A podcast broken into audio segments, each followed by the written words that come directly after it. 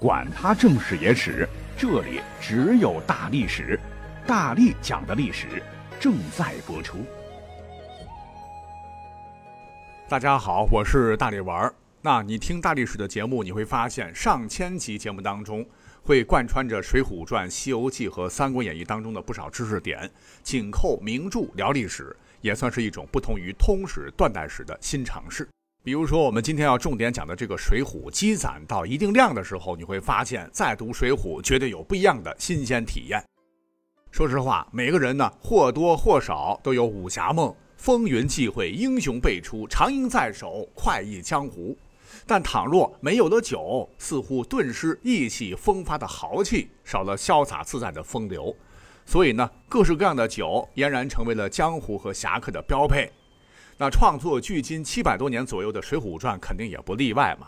你看，从第二回开始，酒逢知己千杯少，几乎处处都有酒，无酒不欢。梁山好汉们大口吃肉，大秤分金银，大碗喝酒，爱憎分明，豪放不羁的性格跃然纸上，也留下了不少经典的故事。你像智取生辰纲，杨志等军头大热天饥渴，买了白胜的酒解渴，吃得一桶，那叫一个酣畅淋漓。再如行者武松，景阳冈前的酒馆狂喝十八碗，上山趁着酒劲儿，竟打死一只吊睛猛虎等等。那推动故事向前发展的同时，似乎好汉们那都是海量。那好，如果说您跟我一样啊，感觉好像对《水浒》也算是比较熟悉，那么请马上回答我一个问题，三秒作答。请问《水浒传》全书共出现了几种酒？三、二、一。揭晓答案，大体上呢是有十二种。第一种呢叫做村醪，醪糟的那个醪，基本上呢就算是散装最低配的、最浑浊的酒水了，穷苦好汉们的最爱。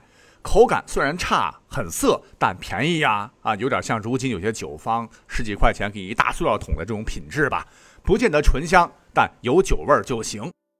那么《水浒传》当中第一次招安时，阮小七和手下九重上身，偷偷将官家上好御酒偷喝了，为了掩人耳目，再往坛子里装上劣等的村老，使得梁山众人吃了，噗吐一地，酒碗砸个粉碎，误以为朝廷不待见人，大闹一场，导致第一次招安失败，这才引出了三胜铜冠、二败高俅的精彩故事。而第二种酒呢，叫做素酒。什么是素酒呢？就是能喝醉的人乱了本性的酒，叫荤酒。与之相对，是一种没有蒸馏过的这个度数极低极低的酒。《西游记》里头啊，曾出现过，就是和尚和尼姑都可以饮用，还可以用来供养佛像。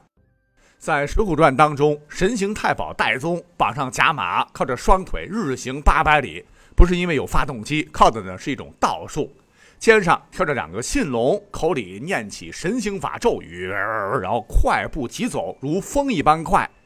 等休息时，要处数墨金纸烧送了，然后再解下甲马。但注意，戴宗是可以吃酒食的，但这个酒啊，必须是素酒，有个酒香味就行。那若是吃了荤的，沾染了不洁，那破了法术，那戴宗的日行什么八百里，直接少个零。而第三种酒呢，叫做透瓶香，入口时醇甜香浓，越喝越好喝啊！但是后劲儿很大，又叫出门倒。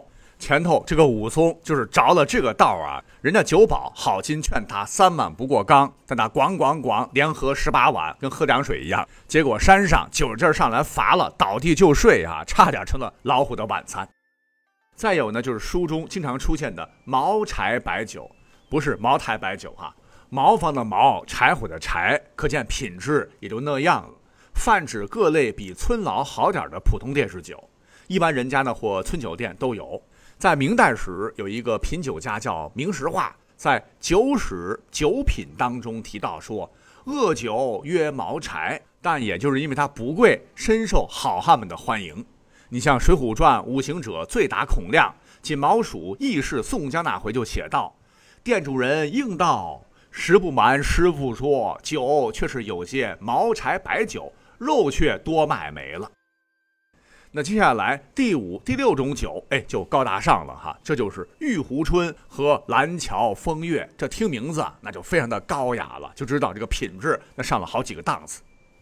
书中交代，有一回神行太保戴宗，梁山头领啊，身上银子不少，带着宋江和李逵路过，就请宋江和李逵进入琵琶亭大酒店吃顿饭。跟武松、鲁智深等人过去的市井小酒店、村店、黑店不同，琵琶亭绝对算是《水浒传》中档次最高、最豪华的大饭店。戴宗书中道：“前面靠江有那琵琶亭，乃是唐朝白乐天古迹。咱们去亭上酌三杯，就观江景。”这个白乐天就是大名鼎鼎的唐代诗人白居易，曾有名作《琵琶行》。那你想，能在名胜古迹旁开大酒店，着实不简单。那等三个坐定，便叫酒保铺下菜蔬果品、海鲜、按酒之类。酒保取过两樽玉壶春酒，此是江州有名的上色好酒，开了泥头。这个玉壶春呐，如其名，绝对质地醇厚，香气宜人，清澈透明，绵软爽口。饮后是口不干不上头，回味悠长。反正怎么好怎么来吧，各位自个体会。价格呢还不菲，估计不比茅台便宜。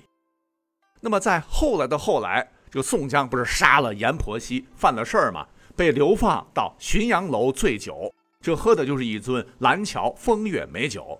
这个酒什么样呢？就是透亮的琥珀色，深红中略带橘黄，闻一下还有淡淡花香。史书载也是宋五十四款名酒之一，系宋高宗赵构的吴皇后娘家吴府所酿，有蓝桥风月出吴府之说。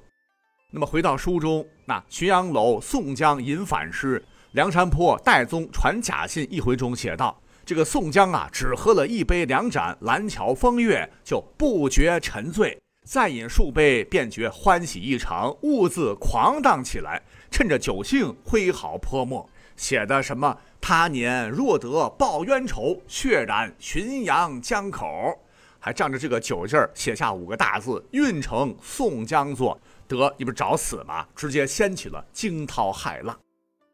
除了以上这些，那后头呢，还有一种出现在《水浒》第五十一回，唤作头脑酒的酒，非常有意思。不光呢这个名字起得怪，酒的这个成品呢也很怪。说是差事虎雷横去东昌府公干，交差之后呢，经李小二介绍，引到郓城县一戏馆，看从汴梁来的昌优、白秀英的表演。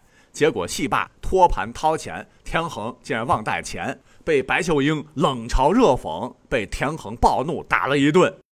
结果嘞，人家是县太爷姘头，枕边风一吹，这个田横呢就被押到衙门，然后脱掉衣服，当众羞辱，还打了大孝子田横的娘。田横暴怒之下就杀了白秀英。那跟这个头脑酒有什么关系呢？哎，这个头脑酒呢，就出现在这个李小二把田横带到白秀英唱戏的地方，他自个儿呢却撒丫子去喝头脑了。倘若不是这样，他身上有银子，估计也不会发生田横杀人的事儿了。虽说呢，这个头脑酒的这个头就是人头的头，脑花的这个脑，《水浒传》当中呢，动不动就有蒙汗药麻烦的人剥人皮剁碎了包人肉包子这种恐怖情节，但这个头脑酒还真不是用人头人脑泡的。头脑酒的这个“头”指的是一个专有汉字，叫做“豆。豆这个字是有字边儿啊，身有虚害的有，去掉没了的没的三点水的那个部分吧。豆呢，就是再次加工酿制之意。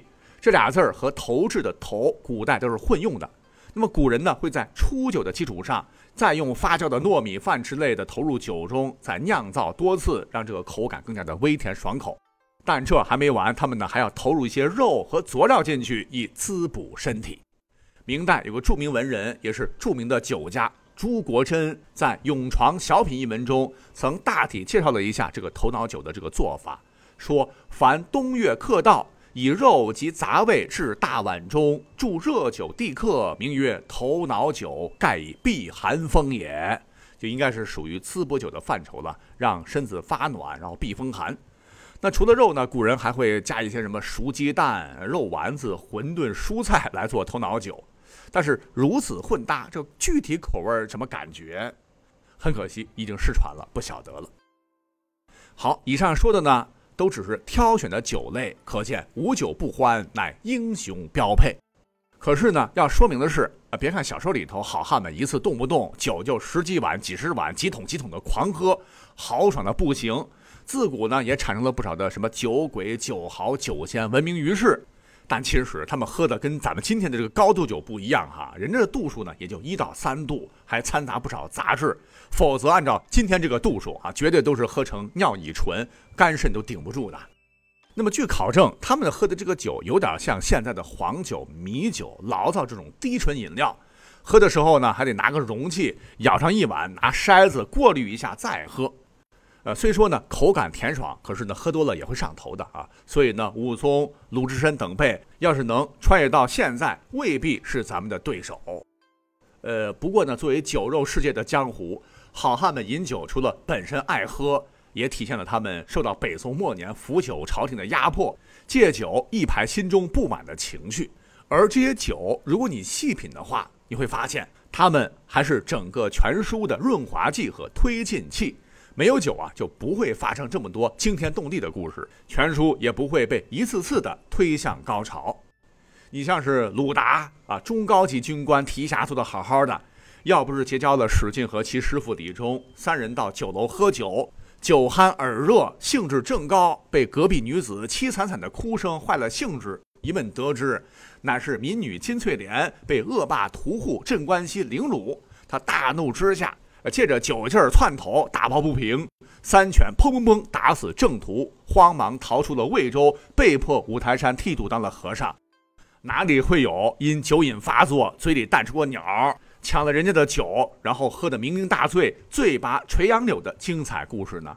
啊，也就不会因此被寺庙容纳不得，赶到汴京，这才认识了豹子头林冲，卷入了多次被高太尉陷害的阴谋中。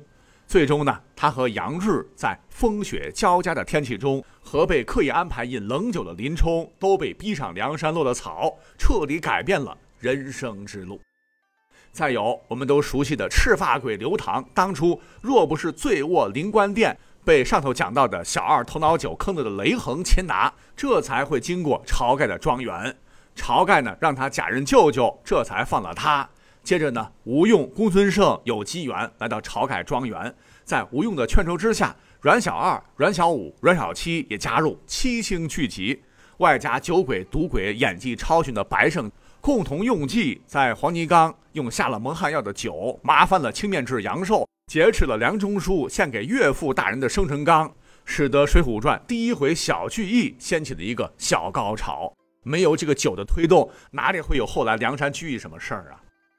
对，还有，倘若当初不是因为牛二借罪耍赖，哪里会有卖宝刀的杨志杀了他，被刺配，又被梁中书所赏识，安排他带着十几个军头来运送生辰纲呢？结果黄泥冈，哎，不说了哈，都是一个阴酒窜起来的同心圆。